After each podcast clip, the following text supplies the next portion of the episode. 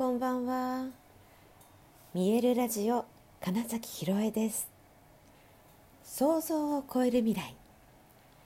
自然はいつも大きな愛で包み込み真実を伝えてくれる。ネイチャーメッセンジャーをしております。はい改めましてこんばんは。2024年2月12日見えるラジオ始まりました。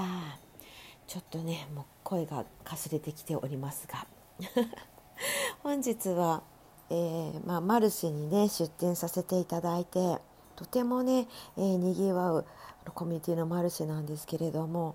えー、今回も前半64店舗えーえーと、後半も64合わせてだから128約130ものね出店の方がいてそしてねご来場のお客様が54050人いたというね、まあ、本当ににぎわう場所でで私は後半でね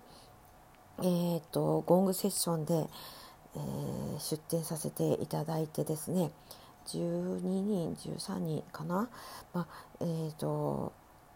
直接そのゴング振動をね浴びていただいたわけですけれども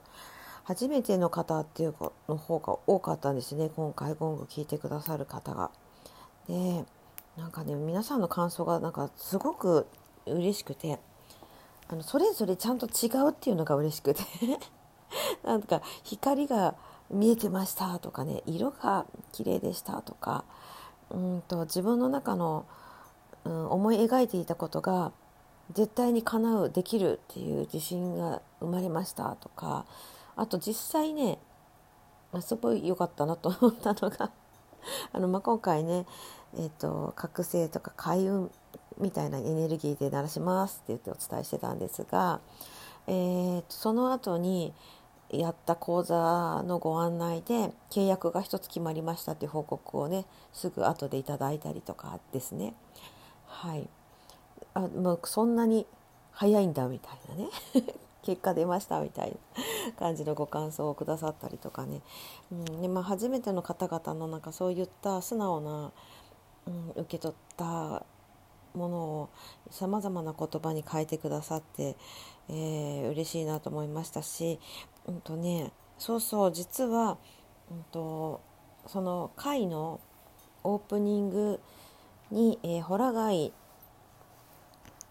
の、えーとセッション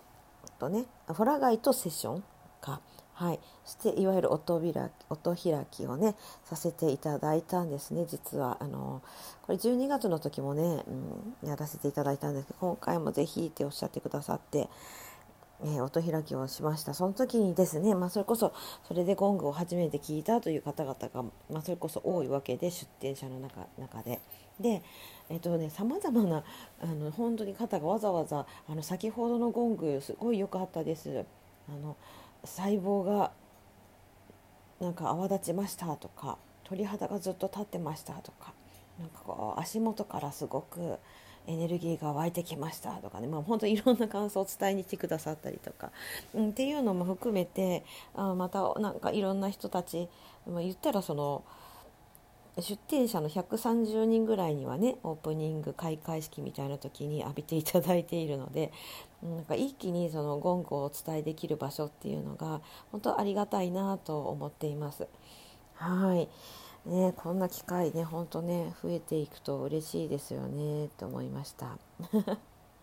で、まあ、そのつながりでというかそのままちょっとお知らせさせていただくと、えー、そのホラ貝をね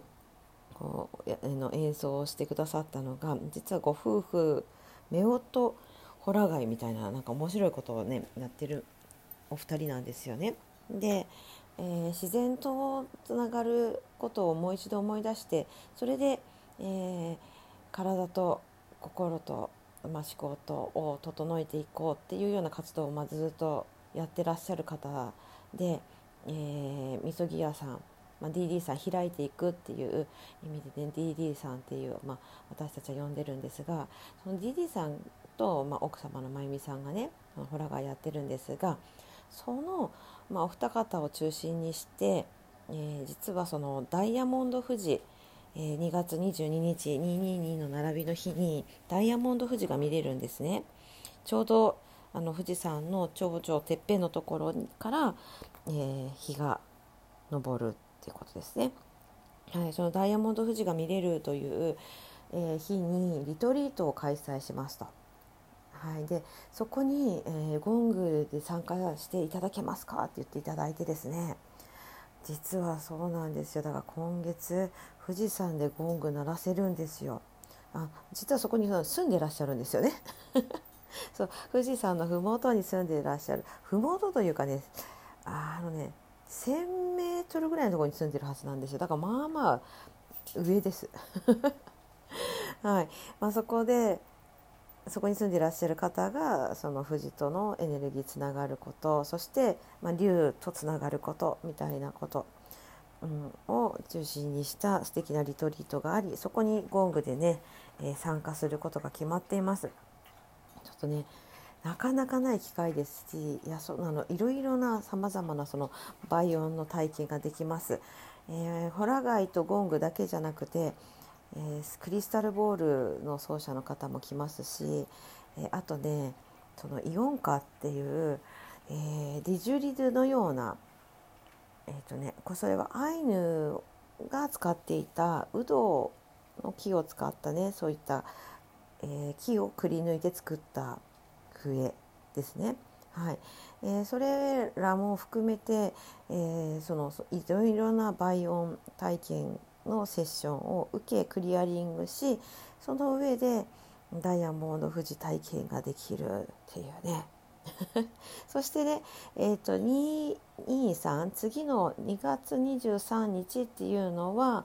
えっと、富士山の日ということでねその近辺ではたくさんイベントが行われるそうなんですよね。でそこにもねちょっとねなんか今日たまたまそれこそマルシェで、えーと、お会いした方がその富士山の日にイベントをやりますっていう方がいて、ね、222に富士山来てるなそこ来てくださいよみたいな流れにもなっていやなんかそれもすごいミラクルだなと思ったんですけれどもゴング積んでますしね、はい、そこに来てぜひゴングやってくださいみたいな話にもなってえー、そんなことあるとかっていうのもまあ面白いんですけど、まあ、なんかそれらも含めてあのですねそのリトリートがもう破格だっていうのもあってこれはね体験してほしいです。まあ、何せその貴重な貴重なダイヤモンド富士です。でそれをもう富士山の真下 にあたるような場所から見れていや本当美しいよとあの、まあ、以前体験したことある方からのおすすめがあったりあとねあの影富士っていうんですか？要はうんと太陽が富士山の影を作るその影をしっかりと見ることができるという場所らしくっていやなかなかですよね。はい、そんなね、なんか素敵な体験ができる、えー、ご縁もねいただいていることに感謝しながら、まあ、今日のマルシェも本当に、うん、たくさんの方とお会いすることができたり、えー、普段 Zoom でだけお話しした方とか Zoom での交流会とか、まあ、お勉強会とか、まあ、そういうのでお会いしている方々がねあのわざわざやっぱお声がけしてくださったりとかっていうのが、うん、リアルリアルで会うってエネルギーが本当にダイレクトに伝わるから嬉しいなって思いました。でさまざまなねその出店のメンバーで、まあ、私が関わっているチームみたいなところから30人近くね出てたんですよね出店してたんです実は。で私ありがたいことに、まあ、そこのね皆さんをちょっとまとめる役割を担っていたんですけれども本当にねえー、それぞれがそれぞれのそのなんだろうな、うん、方々のへのそのリスペクトを持って、えー、お互いに応援し合うとか、うん、支え助け合うとかっていう、えー、ことが生まれていたことがね本当に、えー、嬉しかったし、えー、素晴らしい方々と出会えてるんだなと感じましたしね。うん、でそこであ、ま、思った今日は一つすごい大事なことというか改めて本当にそうだなって思ったことがあってそれは出した分だけが返ってくるんだっていうようなことです。うん、よく先にね出しなさいとか、うん、渡すから与えるものが与えられるんだよとかっていうことはまあね聞いたりすると思うんですけどそれが一体どういうものかって分かんなかったりじゃあ一体それって、うん、どうやって帰ってくるのとか、まあ、それこそ全然分かんないわけですよね。うん、なんだけどなんかね先に本当にねギブをしておく、うん、ことによってあの、ね、その量が多い人ほどやっぱりなんかね、えー、あのなんかお客さんがたくさんいらしてたりとかね他の方からのサポートをたくさん受けていたりとかですねもう物理的に そういうことが起こっている様子を見てですねあ本当にそうなんだっていうようなことを感じておりました。でただただポイントはその自己犠牲で、えー、辛いのに出さなきゃとかやらなくちゃとか,、うん、なんか